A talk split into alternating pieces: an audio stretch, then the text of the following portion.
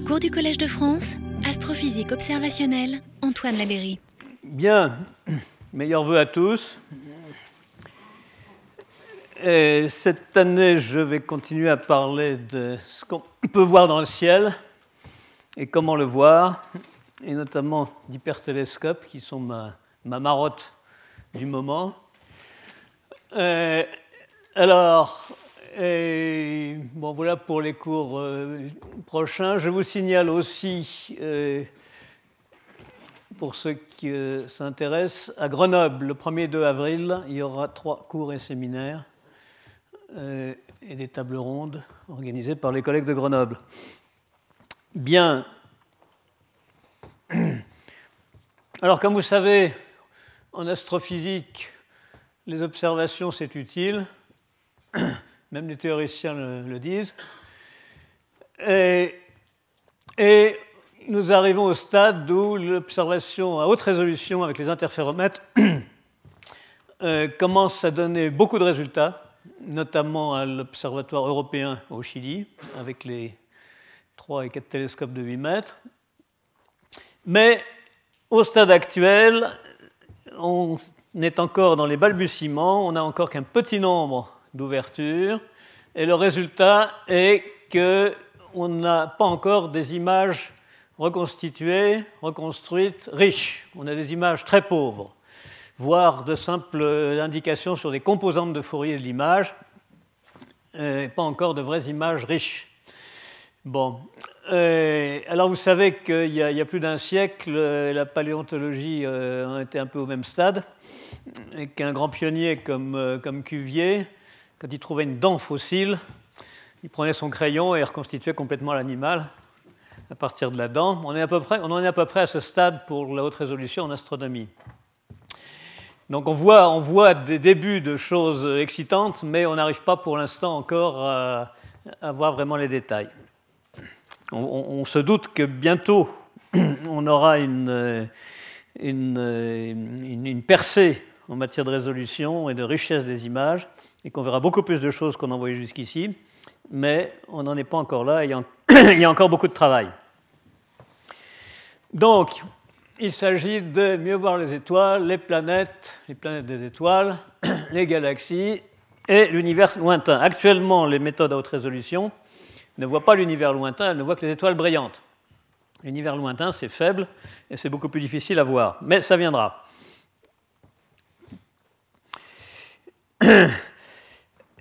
Alors, euh, nous aurons un séminaire par Florentin Millot euh, sur imager la surface et l'environnement proche des étoiles, du rêve à la réalité. Bon, en deux mots, ce que nous voulons faire et dont je vais parler surtout dans les séances suivantes, pas beaucoup aujourd'hui, c'est euh, commencer à construire euh, ce qui va peut-être être une nouvelle génération de télescopes que nous appelons les hypertélescopes, qui en gros ressembleraient à ça, euh, une vallée tapissée d'une vallée profonde, tapissée de centaines de petits miroirs, euh, pour reconstituer un miroir géant qui projette sur une caméra ici une image à très haute résolution du ciel. Nous avons commencé à faire des essais dans ce site qui est dans les Pyrénées, côté espagnol, et nous envisageons d'y construire progressivement un système complet, avec, une dimension d'ouverture effective euh, qui serait de l'ordre de 200 mètres. Bon, et puis évidemment, cela n'est qu'une première étape avant d'essayer de faire la même chose dans l'espace, avec des systèmes qui pourraient ressembler à ça, une flottille, flottille de miroirs, miroirs nombreux et petits, pour avoir une meilleure qualité d'image, et qui à terme permettrait euh, peut-être de voir une Terre à 3 euh, parsecs, c'est-à-dire une dizaine d'années-lumière, qui, euh, qui donnerait une qualité d'image comparable à cela, suffisante pour voir les continents, des taches vertes là où il y a l'Amazonie, les formations nuageuses, etc.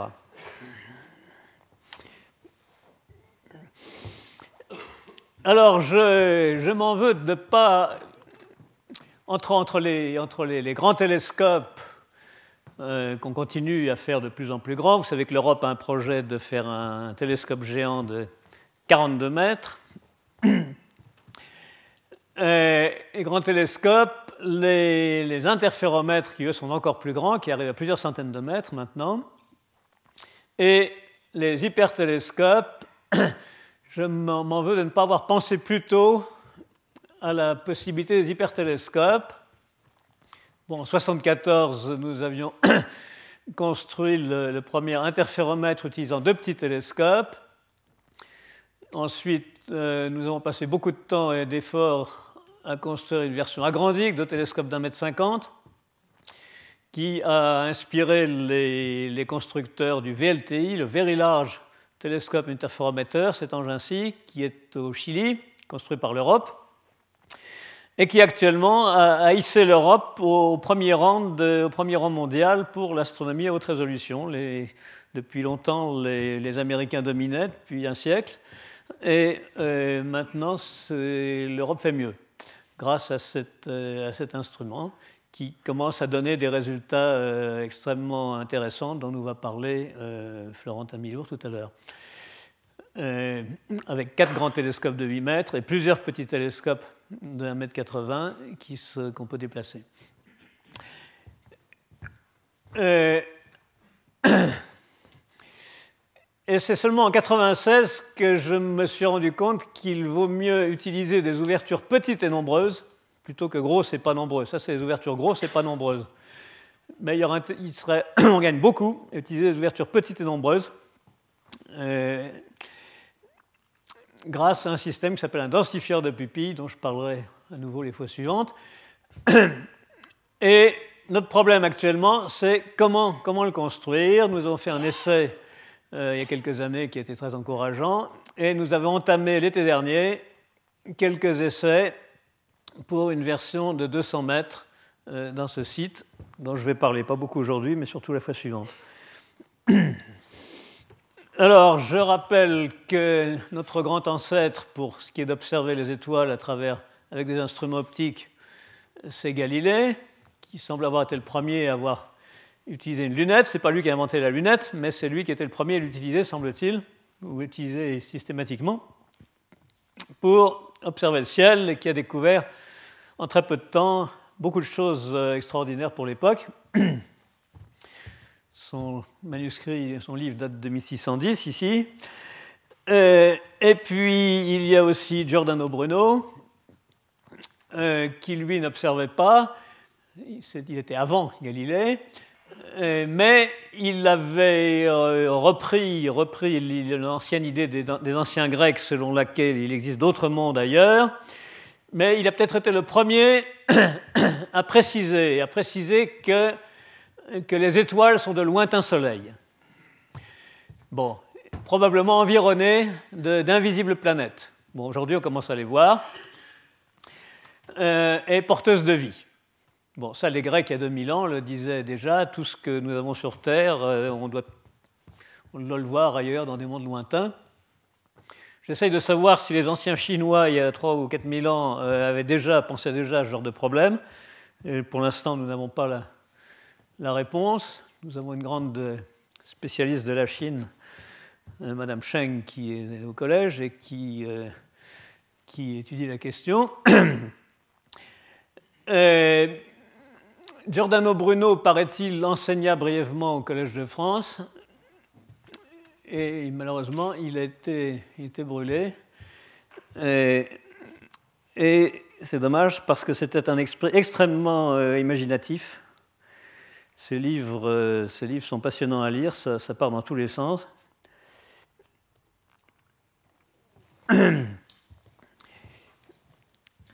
Alors récemment, en septembre, il y a eu à Barcelone un congrès sur les planètes habitables exoplanètes habitables, c'est-à-dire planètes extérieures au système solaire et habitables, qu'on commence à rechercher activement.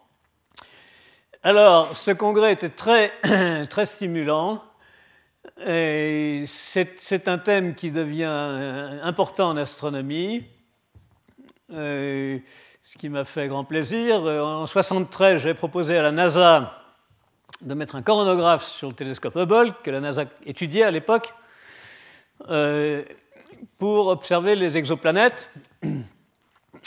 Mais ça ne les intéressait absolument pas. Alors ils m'ont quand même gentiment invité à contribuer à, faire partie de leurs équipes pour, contribuer à la construction de Hubble, ce qui était très intéressant. Mais ils ont proposé à l'Europe de construire ce coronographe, et malheureusement le télescope Hubble avait un défaut de fabrication euh, d'aberration sphérique, et du coup ce coronographe ne pouvait plus marcher. Enfin, d'autres ont été mis après, maintenant, ça marche. Il y a des coronographes sur Hubble qui, montrent qui ont découvert effectivement des planètes, et ça marche. En fait, tout ce thème des,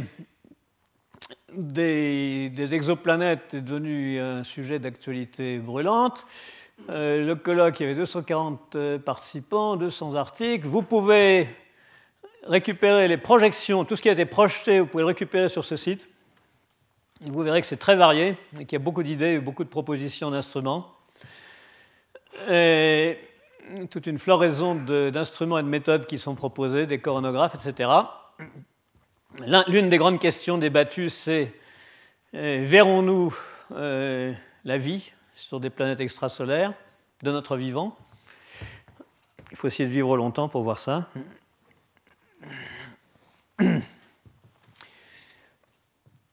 La première image d'une exoplanète semble être celle qui a été obtenue par euh, Chauvin au Chili, Chauvin et ses collègues au Chili en 2004, qui était dans un cas particulièrement euh, facile. Facile, c'est-à-dire, vous savez que la grosse difficulté pour voir la planète les planètes d'une étoile, c'est que euh, la planète est des millions ou milliards de fois moins brillante que la planète, parce qu'elle n'émet pas de lumière propre, elle ne fait que réfléchir un peu de lumière de l'étoile. Et on est donc, le, télescope, la caméra euh, sont, éblouis par la lumière euh, parasite de l'étoile qui s'étend au-delà de l'étoile et qui empêche de voir la planète. Bon, donc dans ce cas-là, c'était un, cas favorable et ça a permis de la voir. bon, et puis euh, les méthodes d'optique adaptative qui corrigent l'effet de l'atmosphère sur les grands télescopes ont permis de trouver d'autres planètes relativement faciles à voir euh, avec le grand télescope euh, Keck de 10 mètres. Là, vous avez trois planètes qui sont apparues autour de cette étoile, euh, planètes relativement faciles à voir, par une méthode qui essaie d'éliminer la lumière parasite, le voile de lumière parasite qui s'étend là, en faisant tourner le télescope euh, autour de son axe de visée et en soustrayant des images obtenues à des heures d'intervalle. Et, ça marche euh, relativement bien. Nous avions proposé ça pour le télescope Hubble en 1973. Ça marche relativement bien. C'est ça qui a permis de découvrir ces planètes. Bon, et puis le télescope Hubble avait pris euh, cette image à travers son coronographe. Euh, le coronographe masque la lumière de l'étoile et retire une partie de la lumière parasite de l'étoile, mais il reste ce halo de lumière diffusée de l'étoile. Et euh, il a fallu plusieurs années, en regardant à nouveau l'image de près, pour se rendre compte qu'il y avait un petit point ici que personne n'avait vu, et qui était une planète. Il faut vraiment le savoir, et on a pu vérifier que c'était bien une planète parce que ce petit point, on s'est aperçu que en quelques années d'intervalle, il se déplace tout doucement. La planète tourne autour de son étoile, le petit point se déplace tout doucement. Alors là encore, c'est un cas relativement facile. Encore un, autre cas où vous avez une étoile masquée par le coronographe. L'étoile sera extrêmement brillante et saturerait complètement la caméra. Et là, vous avez ce qui semble être une planète et qui s'est déplacée, qui s'est déplacée un petit peu en 4 ans aussi. Si on cherche, cherche à détecter les planètes d'étoiles, il y a plusieurs effets que l'on peut essayer d'observer. Alors voilà par exemple une étoile, et voilà une planète qui tourne autour.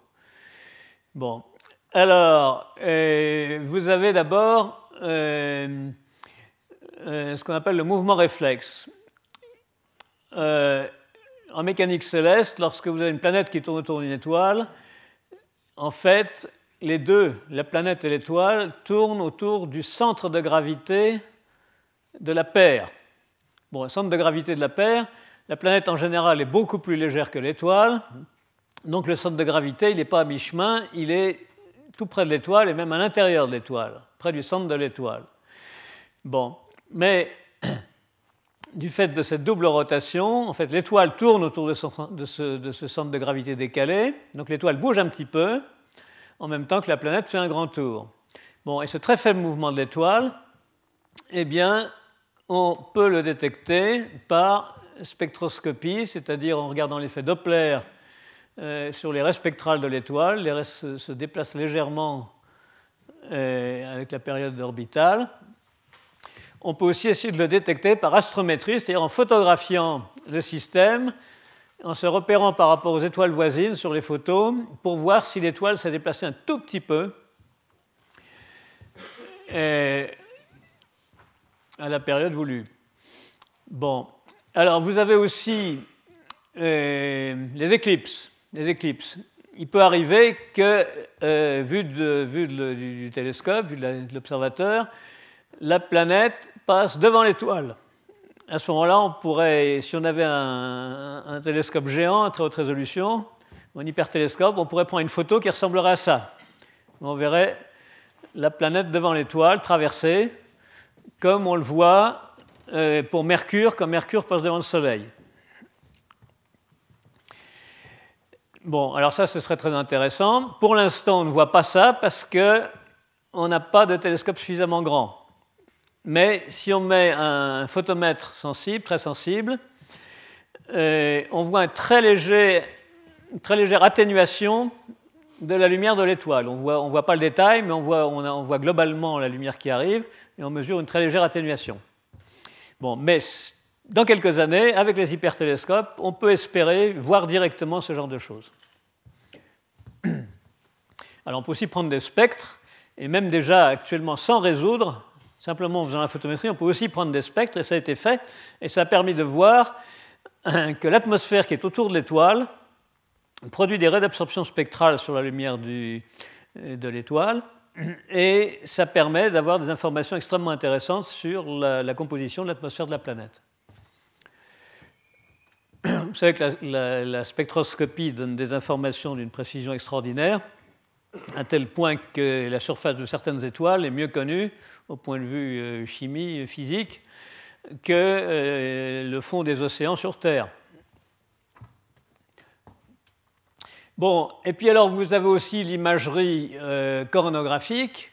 Si vous avez un très bon télescope et un très bon coronographe, vous pouvez espérer prendre une photo où vous verrez la planète quand elle est ici, par exemple, ou ici. Et on l'a vu sur les photos précédentes. Et ça, on va pouvoir le faire de plus en plus avec des meilleurs euh, coronographes, et surtout lorsque nous ferons ça dans l'espace avec des, grands télescopes. Bon, et puis il y a encore une méthode qui est la déflexion gravitationnelle. Si vous avez la chance d'avoir, ça arrive très rarement, mais ça arrive quelquefois, d'avoir très loin euh, dans l'arrière-plan une autre étoile qui se cache derrière celle-là, ou presque, les rayons de sa lumière qui nous parviennent vers le télescope sont très légèrement déviés par l'attraction, par la masse de l'étoile, qui dévie légèrement le rayon, très très peu. Une fraction de seconde d'arc, 0,07 je crois seconde d'arc dans le cas du Soleil, ça avait été prédit par Einstein, ça avait été vérifié sur le Soleil, bon, et ça se produit aussi sur les étoiles. Alors à ce moment-là, euh, on voit sur la courbe de lumière, ça dure des heures ou quelques jours, euh, en, enregistrant la lumière. On ne voit pas le détail, mais on voit que la lumière euh, varie un petit peu. Et si l'étoile a une planète, ça perturbe légèrement le phénomène et ça modifie un petit peu la forme de la courbe de lumière. Et ça, ça a permis de détecter un certain nombre de planètes, d'étoiles. Malheureusement, et ça permet de détecter même quand c'est très loin, quand l'étoile est très loin. Malheureusement, euh, ça se produit en général au moment où on s'y attend pas, et ça ne se reproduit pas. On le voit une fois, et si on a raté, ça ne se reproduit pas parce qu'on n'a plus jamais aucun espoir que l'alignement extraordinaire de l'étoile, des deux étoiles et du télescope se, répète, parce que l'étoile se bat tout doucement euh, en travers, ou l'autre, ou le télescope, et il est très peu probable que l'alignement soit suffisamment précis pour observer ça.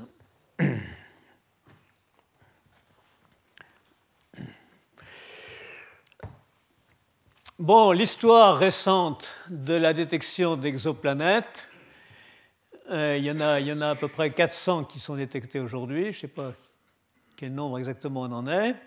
Vous savez que ça remonte à 1995, euh, mais il y avait eu des tentatives antérieures.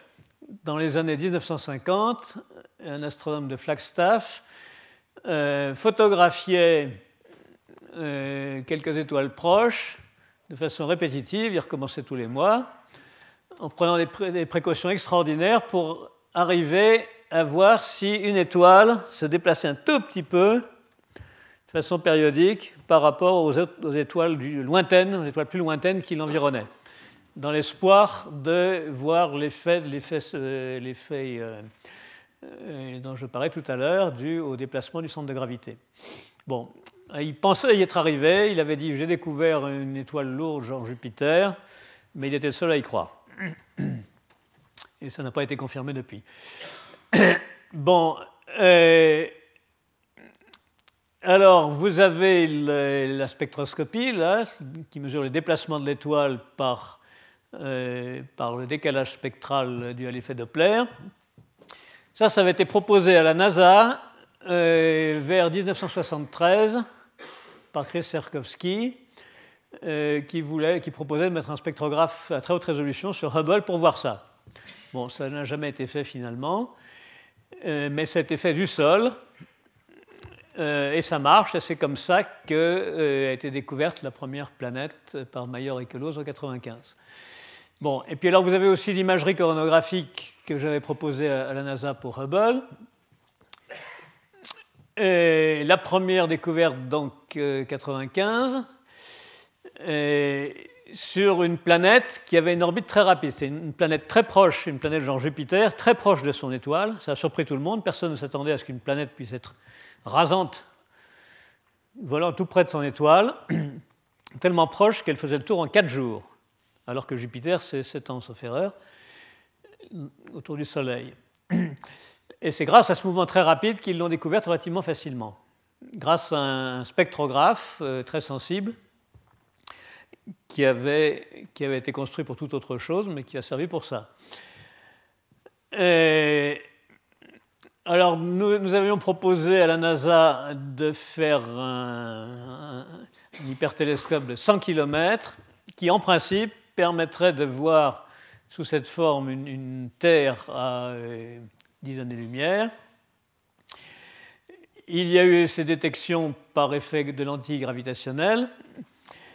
Euh, et il y a eu des occultations qui ont été observées par le satellite CORO, qui avait été proposé par Annie Baglin, et qui s'avère maintenant être un grand succès. C'est un petit, satellite lancé par la France qui a euh, découvert plusieurs planètes par mesure photométrique d'occultation, d'éclipse. Et puis il y a des spectres qui ont été obtenus pendant les occultations par les collègues de l'Institut d'astrophysique notamment.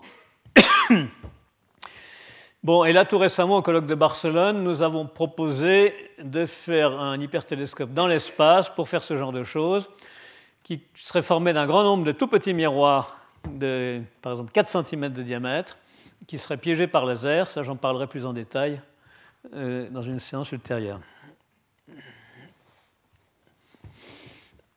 Alors, l'une des, choses qui excite beaucoup les, les astronomes, c'est euh, si on observe des planètes, peut-on trouver des signatures de vie sur ces planètes? Bon, alors par exemple, si on arrive à faire une image d'une exotère où on voit des taches vertes comme ça, si en plus on voit que les taches vertes elles, euh, se flétrissent en automne et euh, qu'elles se verdissent au printemps, eh bien ce sera encourageant. Euh, il y a d'autres critères, notamment si ça, verdit au printemps, euh, avant, avant que la planète n'ait le temps de se réchauffer, avant que la zone en question n'ait le temps de se réchauffer au printemps. C'est que sur Terre, les, feuilles, euh, les feuilles sortent avant que le sol se soit vraiment réchauffé, parce que les feuilles répondent à l'insolation, alors que la température du sol, il faut un certain temps d'accumulation avant que ça chauffe vraiment. Vous avez même des fleurs qui s'appellent les personnages qui sortent dans la neige. Bon, alors par exemple, euh, un, hypertélescope de 100 km donc, donnerait, donnerait ce genre d'image en 30 minutes, une pause de 30 minutes, si vous avez 150 miroirs de 3 mètres. Et, puis en plus, vous auriez en prime euh, une possibilité d'obtenir des spectres pour chaque élément, un spectre à basse résolution pour chaque élément. Pour chercher la chlorophylle, par exemple, ou des équivalents de chlorophylle, il faut, euh, on n'a pas besoin d'une forte résolution spectrale parce que les, molécules, et surtout les molécules organiques, ont des spectres qui n'ont pas des, raies très fines comme les gaz, mais des raies, larges contenant moins d'informations, mais pour lesquelles on n'a pas besoin de beaucoup de lumière pour, euh, pour les enregistrer. Bon, et la dernière version proposée, ce serait, au lieu d'être 100 miroirs de 3 mètres, ce serait par exemple 1 million de miroirs de 3 cm piégés par laser. Alors, il n'y a pas que les forêts euh, qui ont de la verdure, vous avez aussi les floraisons de plancton. Bon, là, c'est le golfe de Gascogne, là, vous avez la Bretagne, l'Espagne, et au printemps, parfois, de l'espace, les satellites photographient de spectaculaires verdissements qui sont des, explosions de phytoplancton, lesquelles vont être ensuite euh, avalées par le, plancton euh, animal et puis ensuite par les poissons. Alors ça aussi, bien sûr, ces explosions sont assez, assez rapides dès que ça se réchauffe au printemps. Là où il y a des sels minéraux dans la mer qui servent d'engrais, euh, très rapidement fleurissent ces microalgues et ça, bien sûr, ça peut être un signe, une signature de vie, si on arrive, si on arrive un jour à avoir une, résolution suffisante pour chercher ça sur des planètes. Bon, et puis il y a d'autres critères qu'on peut utiliser. Par exemple, la polarisation. Bon, euh, il y a une présentation là-dessus, justement au colloque de Barcelone. Euh, en 1895, Coton a découvert le dichroïsme circulaire il a montré que lorsque vous avez des molécules qui ont des bandes d'absorption, euh, vous pouvez avoir de la polarisation circulaire que vous pouvez analyser qu'un spectrographe. Vous voyez des, changements abrupts là qui caractérisent ce genre d'effet. Alors cette équipe s'est demandé si on pouvait essayer de voir ça sur des exoplanètes, euh, sachant que euh, pour que ça se produise, il faut que les molécules euh, soit un peu comme un tire-bouchon. Vous savez qu'un tire-bouchon, ça, tourne dans un sens ou dans l'autre. Si vous essayez d'ouvrir une bouteille, un tire-bouchon de, de farce et attrape qui, tourne dans le mauvais sens, vous n'y arrivez pas, ou il faut tourner dans l'autre sens. Bon, et eh ben, certaines molécules organiques sont un peu comme ça, elles ont un sens. Elles ont un sens. Et celles qui ont un sens euh, produisent ce genre d'effet. Bon, or, il se trouve que les molécules de la vie, euh, les acides aminés par exemple, euh, ont un sens, elles tournent à gauche. Bon, et ça les distingue des molécules minérales, qui en général n'ont pas, de, pas de sens. C'est un mélange de molécules qui ont, euh, qui, ont, qui ont, des sens opposés. Bon, les acides nucléiques sont dextrogires, ils tournent dans l'autre sens. Et, et, vu de loin, on peut simplement, en regardant au spectrographe avec des polariseurs circulaires la lumière qui vient de la planète, il serait peut-être possible de voir si ce genre d'effet est présent et donc s'il y a des molécules euh, biochimiques, donc de matière vivante, sur ces, planètes. Bon, alors évidemment, il, faudra regarder de plus près parce que les, nuages interstellaires de, de, gaz, de particules, eux aussi font de la polarisation circulaire, mais avec des effets moins violents que ça. Bon, et puis aussi les champs magnétiques dans les gaz, par l'effet Zeeman. Et puis vous avez euh, certaines météorites tombées sur Terre qui contiennent un excès de, molécules chirales, c'est-à-dire qui tournent, qui tournent dans un sens, ce qui peut être une indication que ces, météorites viennent sont, des résidus d'une ancienne planète qui aurait, qui aurait pu porter de la vie.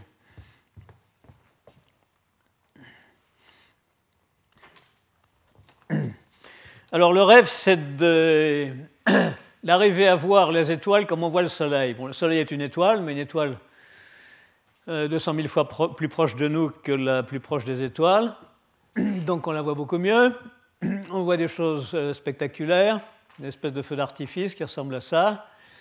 il y a des périodes calmes, des périodes de crise avec des flammes géantes qui sortent du Soleil, qui semblent être guidées par les champs magnétiques. Vous avez des tâches et des détails sur lesquels on arrive depuis, depuis peu à avoir des détails très, très fins grâce à l'optique adaptative. Et euh, les autres étoiles, il y en a qui sont très différentes du Soleil. Vous savez qu'il y a toutes sortes d'étoiles. Il y a des étoiles jeunes qui sont souvent bleues, des étoiles plus âgées qui sont jaunes et des étoiles vieilles qui sont rouges. Voici, ce qu'on peut concevoir quant à l'évolution du Soleil. Le Soleil actuel, ce serait lui. Et son évolution, selon les experts, mènerait éventuellement à un stade de supergéante où il y aurait une atmosphère gigantesque qui nous engloberait, nous, nous, la Terre. Il ne fera pas bon y être à ce moment-là. Donc il y a des étoiles très différentes et il y a de la physique qui n'est pas complètement comprise sur le fonctionnement des étoiles. En particulier, on sait très peu de choses sur ce qui se passe à l'intérieur.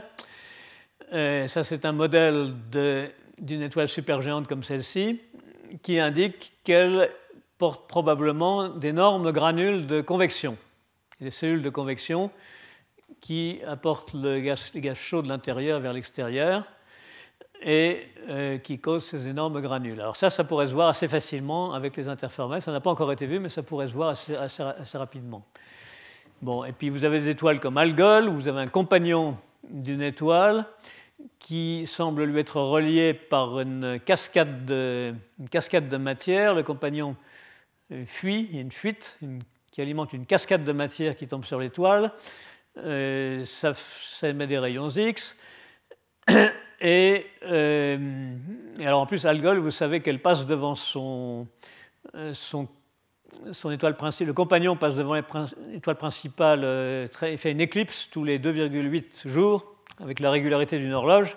C'est ce qui avait valu son nom à l'étoile. D'ailleurs, les anciens arabes l'appelaient Algol. Il paraît que ça veut dire le démon en arabe ou quelque chose comme ça, parce qu'ils avaient déjà vu à l'époque qu'elle s'éteignait tous les trois jours, parce que le compagnon est moins lumineux que l'étoile principale. Alors ça, ça n'a pas encore été vu avec les interféromètres, mais c'est l'une des cibles qui, euh, qui excite beaucoup les collègues.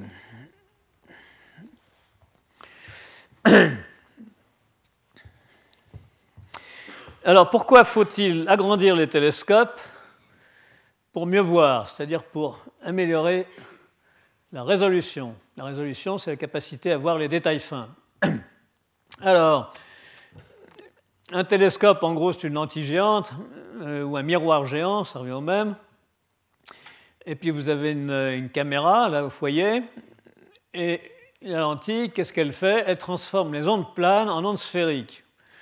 Les ondes planes, c'est l'onde lumineuse qui vient d'une étoile très lointaine, une étoile rouge par exemple, qui a des ondes lumineuses, qui ont un, train d'ondes lumineuses, euh, dont les ondes sont planes parce que l'étoile est extrêmement lointaine. Bon, en réalité, les ondes sont très légèrement concaves, avec un centre qui est sur l'étoile, mais c'est tellement loin qu'on peut considérer qu'elles sont planes. bon, et puis, après avoir traversé la lentille, comme l'onde est plus ralentie ici qu'au bord, et plus ralentie au centre parce qu'elle traverse plus de verre et que dans le verre, elle voyage moins vite, donc l'onde plane, du coup, devient euh, concave, comme ceci, sphérique. Sphérique si la lentille est bonne de sorte qu'à l'arrivée sur la caméra, toutes les parties de l'onde se trouvent en phase. Bon, et ça produit un effet d'interférence constructive qui crée un pic brillant. Là. Bon, autrefois, on disait euh, les rayons sont déviés, les rayons sont déviés, sont concentrés au foyer. Bon, euh, c'était très, très grossier comme modèle. en réalité, la lumière est une vibration, un train d'ondes. Quand vous avez de la houle, de la houle sur la mer, c'est aussi une vibration. Et si vous avez un haut fond, un haut fond qui ralentit la houle euh, ici, eh ben, ça peut faire exactement la même chose. Ça peut faire comme une lentille et vous avez votre houle qui devient concave et qui se focalise ici sur, le, sur la plage, par exemple, ou dans une baie où elle met à mal les, bateaux. Bon, vous savez que les, gens qui font du surf ont trouvé euh, sur les îles Hawaï un endroit comme ça, justement, où il y a un haut fond en forme de lentille. Et du coup, ça fait une focalisation de la houle la houle géante du Pacifique. Et à l'endroit où la houle est focalisée, ça fait une, intensité énorme et ils se retrouvent avec des vagues de 6 mètres qui leur conviennent particulièrement pour faire du surf. Bon, alors, euh, pourquoi faut-il agrandir la lentille pour mieux séparer deux étoiles? Alors, pour distinguer euh, l'étoile rouge de l'étoile jaune ici, l'étoile jaune envoie elle aussi un train d'onde jaune, mais légèrement incliné parce que l'étoile est légèrement sur le côté. Bon, et le résultat est que les ondes concaves jaunes euh, sont un petit peu inclinées aussi, et que centre leur centre où elles viennent converger, viennent se focaliser, est un petit peu décalé sur la lentille. Bon. Alors, la théorie de la diffraction nous dit que cette interférence qui produit le pic central euh, ce pic central, en réalité, si on le regarde de près, il y a, une partie brillante là, entourée d'un anneau noir, et puis ça redevient un peu brillant, et à nouveau un anneau noir, et une série d'anneaux concentriques comme ceci. C'est ce qu'on appelle la tâche de diffraction d'Ery. Bon, alors si vous avez deux étoiles, eh bien vous allez avoir deux tâches, par la tâche rouge qui va être ici, la tâche jaune qui va être ici. Bon, et tout le problème est de savoir est-ce qu'on peut distinguer les deux étoiles? Pour qu'on distingue les deux étoiles, il faut que les deux tâches ne euh, se marchent pas trop sur les pieds, il faut qu'elles soient séparées. Alors là, on les distingue bien, et là, eh ben, elles se marchent sur les pieds, on ne les distingue pas bien. On dit que, que la binaire, que l'étoile binaire n'est pas résolue, ou à peine résolue. Bon. Alors pourquoi est-ce qu'il faut un plus grand miroir pour mieux résoudre? Eh bien parce qu'en gros, on devine que euh, sur la caméra, pour que les deux tâches se séparent, en gros, il faut qu'il y ait une longueur d'onde de décalage. Vous voyez que là, les deux ondes, l'onde rouge et l'onde jaune se croisent, ici aussi, et pas entre les deux. En gros, il y a, au travers du diamètre de la lentille, il y a à peu près une longueur d'onde de décalage qui, traduit la pente de l'onde euh, jaune par rapport à l'onde rouge. Bon, en gros, c'est ça le critère. Si on a une longueur d'onde de décalage au bord, les deux tâches sont à peu près superposées, sinon elles ne se distinguent pas. les deux tâches sont séparées, sinon elles se distinguent, elles sont superposées. bon, alors évidemment, plus la lentille est large, moins la pente a besoin d'être forte. Donc plus les deux étoiles peuvent être serrées. C'est tout, ce dont je vais parler, toutes les notions d'interférométrie découlent de ce simple raisonnement. Euh, pour mieux voir, pour une meilleure résolution, il faut une lentille plus grande, un télescope plus grand, un interféromètre plus grand. Bon, d'où l'idée de faire des miroirs géants en petits morceaux. Bon, alors un miroir, c'est comme une lentille, ça prend l'onde plane qui vient de l'étoile, ça la transforme en onde concave, laquelle converge vers le foyer où on met la caméra.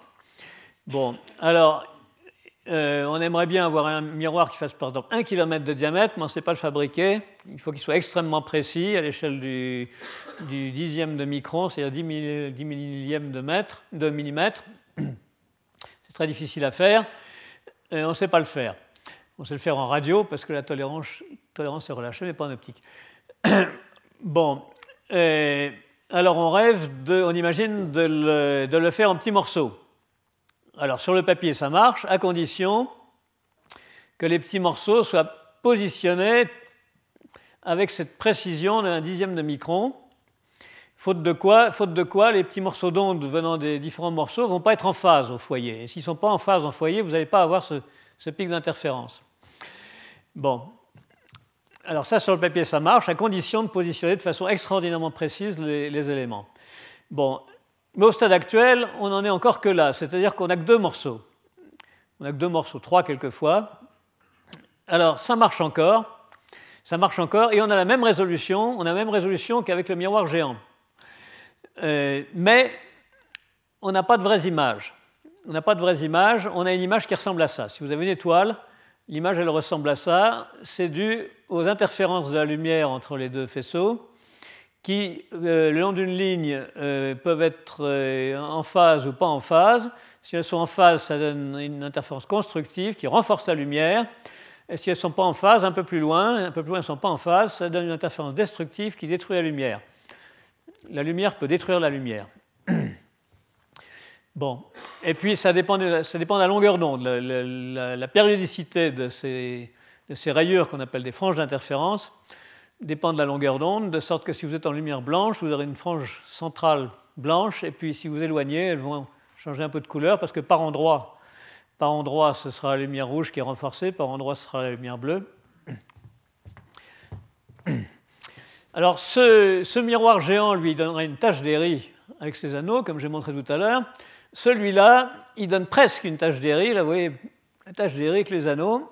Mais si vous allez un peu plus loin, au lieu d'avoir des anneaux de plus en plus faibles, euh, ça devient moins régulier, ça devient moins régulier, vous avez des taches qui apparaissent, et ça c'est dû à la segmentation, c'est dû au fait que le miroir n'est pas, pas monolithique, c'est dû aux intervalles ici qui perturbent un peu la lumière. Mais ce n'est pas trop grave. C'est pas trop grave. Si vous avez une deuxième étoile à côté de la première, eh bien, vous verrez une deuxième tache ici, avec aussi les, pics secondaires, mais ils ne seront pas trop gênants. Ils ne seront pas trop gênants, sauf si vous avez, si vous avez beaucoup d'étoiles. Si vous avez 100 étoiles ou 1000 étoiles, ben, vous verrez les 1000, 100 ou 1000 pics principaux. Et puis alors tous ces halos qui sont autour, ils vont se marcher sur les pieds et ils vont vous fabriquer un, espèce de voile de lumière parasite qui va être gênant, qui va euh, dégrader le contraste. Les interférences de vibration, ça n'existe pas seulement avec la lumière, ça existe avec le son, ça existe avec la houle sur la mer. Ça existe avec les petites vibrations qu'on peut faire sur une surface d'eau. Si vous avez une cuvette d'eau et que vous mettez deux mouches, presque mortes mais pas tout à fait, qui battent encore des ailes, eh ben, elles se débattent, elles font euh, des petites vagues circulaires qui s'écartent d'elles, et puis les vagues se croisent. Les vagues des deux mouches se croisent. Et vous verrez que par endroits, euh, les vagues se détruisent, c'est-à-dire une vague détruit l'autre. Et l'eau est plate. Et à d'autres endroits, au contraire, elles se renforcent. Ça fait ce qu'on appelle les interférences destructives selon ces lignes, ou constructives selon ces lignes. Bon, alors la lumière, c'est exactement pareil. Et ça a été à l'origine une, des preuves du fait que la lumière est un phénomène ondulatoire. Alors on peut très facilement euh, calculer ça et apprendre à ajouter deux ou trois ou quatre ou dix vibrations. Si vous voulez faire dix vibrations, prenez dix mouches euh, de la même espèce, parce que si elles ne sont pas de la même espèce, elles ne vont pas avoir la même fréquence. fréquence, et à ce moment-là, ça va faire un phénomène d'interférence qui va changer dans le temps. Alors que si elles sont de la même espèce et qu'elles battent à la même fréquence, ça ne va pas changer dans le temps. Alors pour ajouter les vibrations de 10 mouches, ça peut se faire en représentant chaque vibration par un vecteur tournant. Euh, bon, et alors, euh, vous mettez plusieurs vecteurs tournants pour chaque vibration. Vous ajoutez des vecteurs comme on apprend euh, en, en terminale. Et vous pouvez le faire le vecteur résultant. Voilà. Et si vous avez des vibrations dont les phases sont quelconques, ne sont pas en phase, ça donne un résultat, la somme des, vibrations vous donne un résultat quelconque, qui peut être très grand ou très petit ou même nul. C'est un problème très classique en physique qu'on appelle le problème de la marche aléatoire, qui régit de nombreux phénomènes et qui avait bien illustré euh, le physicien euh, George Gamow avec son dessin où il représente un ivrogne qui part d'un lampadaire et qui change de direction au hasard à chaque pas. Et le problème, est de savoir au bout d'un certain nombre de pas quelle est la probabilité qu'il se trouve à la distance r du lampadaire. Alors c'est la même physique qui régit toutes les histoires d'interférences. Ah oui, et alors l'animal, il a des couleurs euh, qui sont dues à des effets d'interférence. Il, il a une carapace qui est formée d'une espèce de polymère transparent, mais stratifié, qui fait des interférences, et ce sont ces interférences qui, euh, qui créent ces couleurs, euh, ces couleurs euh, chatoyantes. Alors, les radioastronomes, ce sont les opticiens qui avaient commencé en astronomie à exploiter les interférences, Michelson dans les années 1900-1920, avec grand succès, mais c'était trop difficile à l'époque. Ensuite, les radioastronomes euh, s'y sont plongés et se sont mis à faire des réseaux d'antennes qui leur ont permis de former de véritables images euh, d'étoiles ou de choses plus compliquées. Et euh, à cette époque, et encore maintenant d'ailleurs, ils fabriquent de plus belles images que les opticiens. Mais ils vont peut-être se faire rattraper.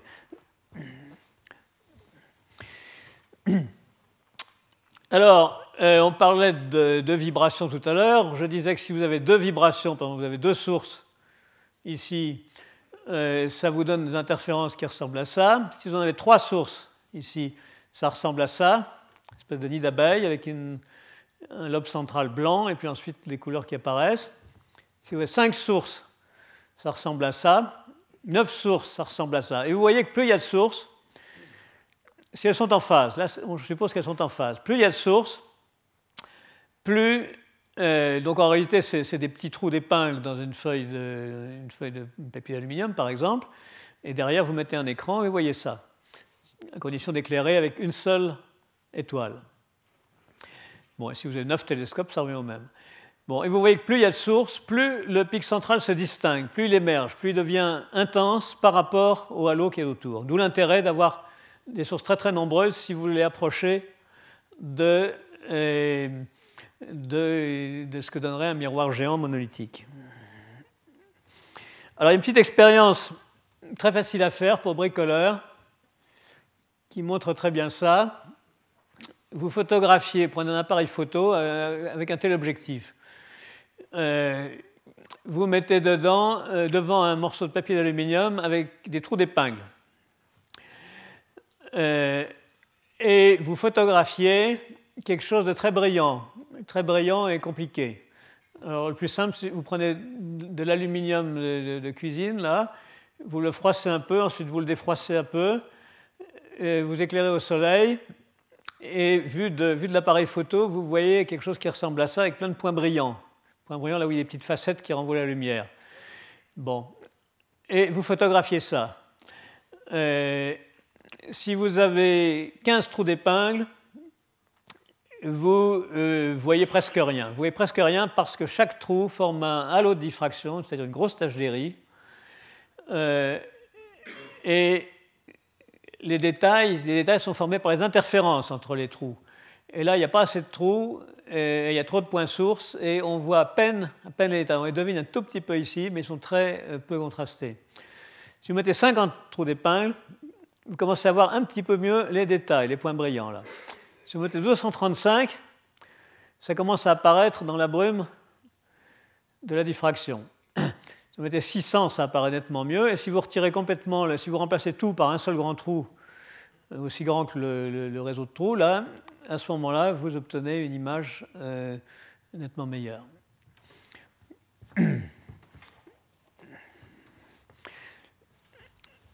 Alors on peut aussi euh,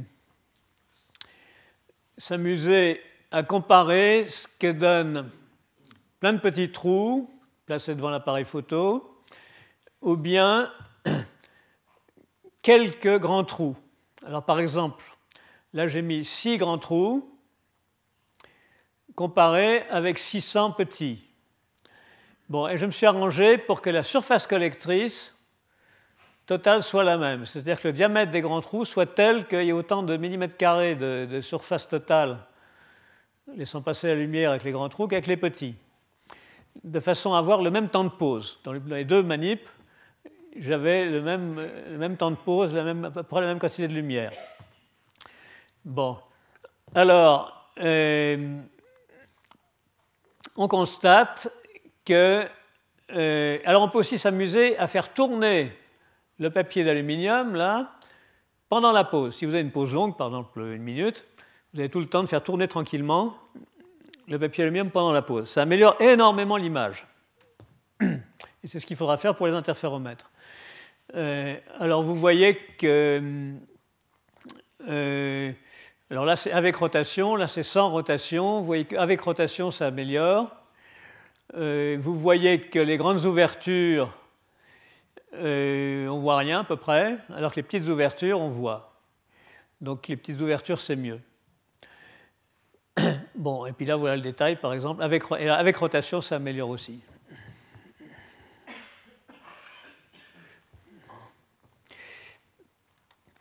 Alors, bien sûr, ce genre de choses peut se simuler numériquement avec un outil très, très puissant qui s'appelle la transformation de Fourier. J'ai fait un logiciel de simulation que je pense mettre sur le web d'ailleurs à l'attention de tous ceux qui veulent jouer avec. Euh, J'ai jamais mis une version préliminaire sur notre site web. Et, hum, donc là aussi, j'ai comparé le cas d'un grand nombre de petites ouvertures qu'on voit ici avec six grosses ouvertures qu'on voit ici. Bon, elles ne sont pas en même temps, en réalité c'est juste pour comparer, mais en réalité c'était l'un ou l'autre. Bon, et puis j'ai pris comme source un amas d'étoiles, étoiles où j'ai mis des étoiles au hasard. Et en faisant des transformations de Fourier et des convolutions, L'image d'une étoile, ça ressemble à ça, avec un pic, pic central très intense et un halo plus faible, là en échelle logarithmique. Et les images, euh, les voilà, euh, sans rotation et avec rotation. Et là, c'est le cas des grandes ouvertures, et on voit que c'est beaucoup moins bon comme euh, qualité d'image. Et c'est ça qui nous encourage à euh, étudier des interféromètres qui auront des petites ouvertures nombreuses plutôt que quelques grandes comme c'est le cas actuellement. Bon, je vais m'arrêter là pour aujourd'hui. J'en continuerai la semaine prochaine. Voilà aussi des simulations en couleur.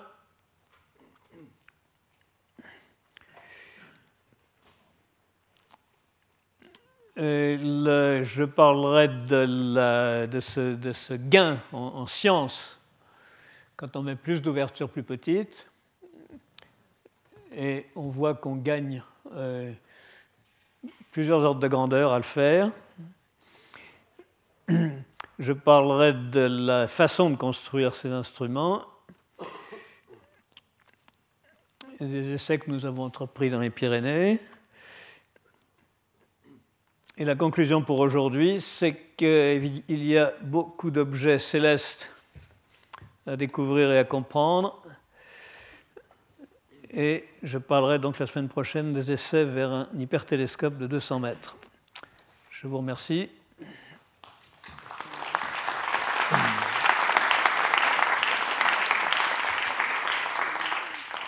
Retrouvez tous les contenus du Collège de France sur www.colège-2-france.fr.